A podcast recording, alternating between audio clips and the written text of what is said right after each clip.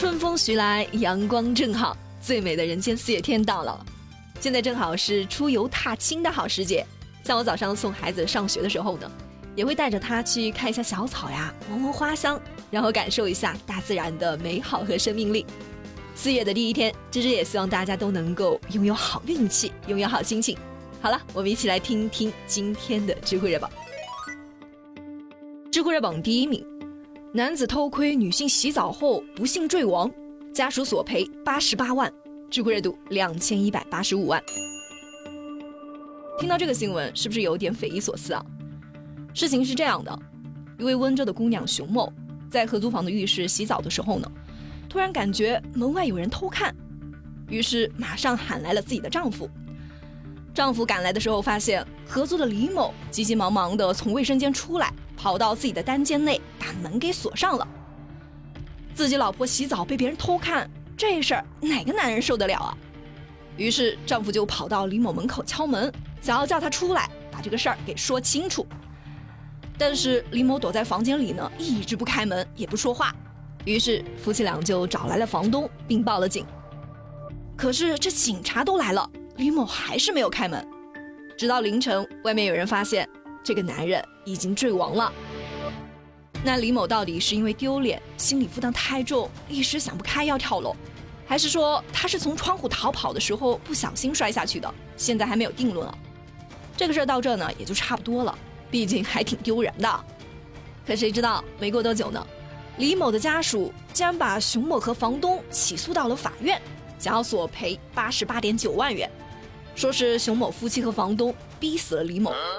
哼，这波操作，芝芝实在是看不懂了。明明是李某偷看熊某洗澡，侵犯了别人的隐私权，夫妻俩报警也只是维护自己的合法权益，从头到尾就没有任何越轨的行为。还有房东啊，也是因为牵涉到自己租客的问题过来帮忙，他们什么都没有做错，凭什么要赔钱啊？其实李某家属的意图再明显不过了，李某有没有错不管，总之。现在我们家死了一个人啦，我们很惨，我们必须要赔偿。李某家属的做法就是仗着我死我有理的逻辑来对别人进行道德绑架。我们都说死者为大，大家对于死者和弱者有同情心，这是人之常情。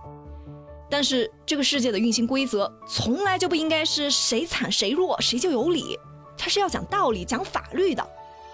如果这一次真的让李某的家属得逞了，那某些人啊，就会更加的肆无忌惮，把别人的同情心和忍让当成一个武器，到处横行霸道，这将会给整个社会带来非常严重的影响。知乎热榜第二名，二十五岁小伙为挣钱接送贩毒分子，自认为不沾毒品就没事儿，知乎热度一千五百八十六万。这年头啊，没点法律常识，真的会吃大亏。二十五岁的林某只上了小学，没有固定的工作，生活非常的拮据。有一次聚会呢，就认识了一个名叫家居的朋友。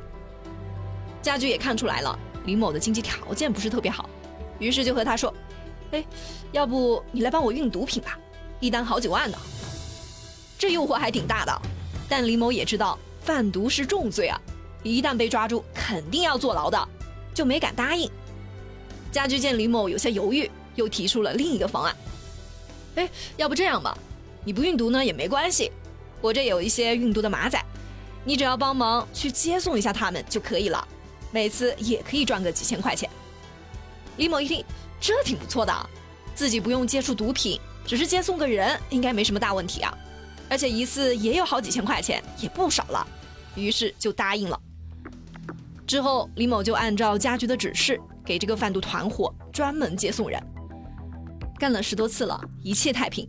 直到一九年春节过后，李某接到任务，有一个马仔农某某要把毒品带到内地，他要帮农某某购买机票、办理临时身份证。可谁知道出事了？农某某在首都国际机场被抓了，从他身上一下就搜出了两千多克海洛因。随后警察顺藤摸瓜，一下就抓住了李某和其他的犯罪同伙。这个愚蠢的李某某，直到被抓的时候，还觉得自己没啥事，因为自己压根就没有碰过毒品啊。但最终法院认定李某犯了运输毒品罪，被判处无期徒刑。其实像李某这样的人还不少啊，他们大多都没有什么法律意识，以为自己没有接触毒品，只是做了些接送传话的杂活，就算被抓了也没有那么大的罪过。但其实啊，这属于共同犯罪，只不过你在团队中所承担的角色不同罢了。珍爱生命，远离毒品。我们国家对于毒品犯罪分子的打击那是相当严厉的，希望大家都能以此为戒。知乎热榜第三名。河南男子车身贴满了失踪儿童的照片，自驾游，想帮他们回家。知乎热度九百三十一万。河南洛阳的马水峰今年三十七岁，这八年啊，他每年都会开车自驾游。当他的车在路上行驶的时候呢，你很难不被他的外表所吸引，因为这辆车的车身上贴满了失踪孩子的照片。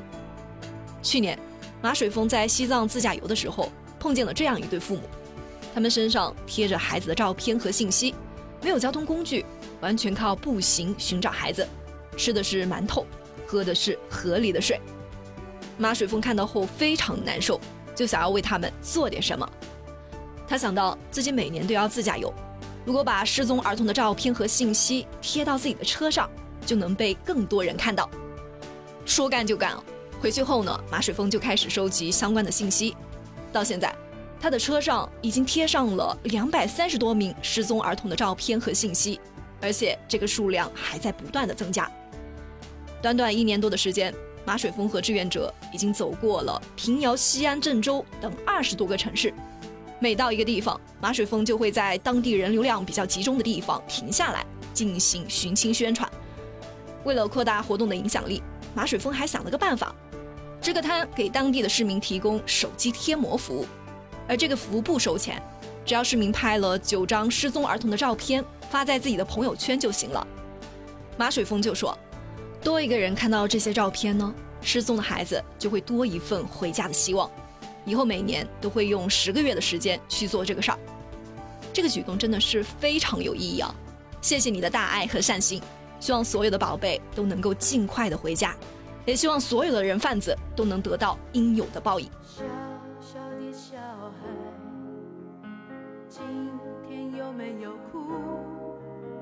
否朋友都已经离去，留下了带不走的孤独？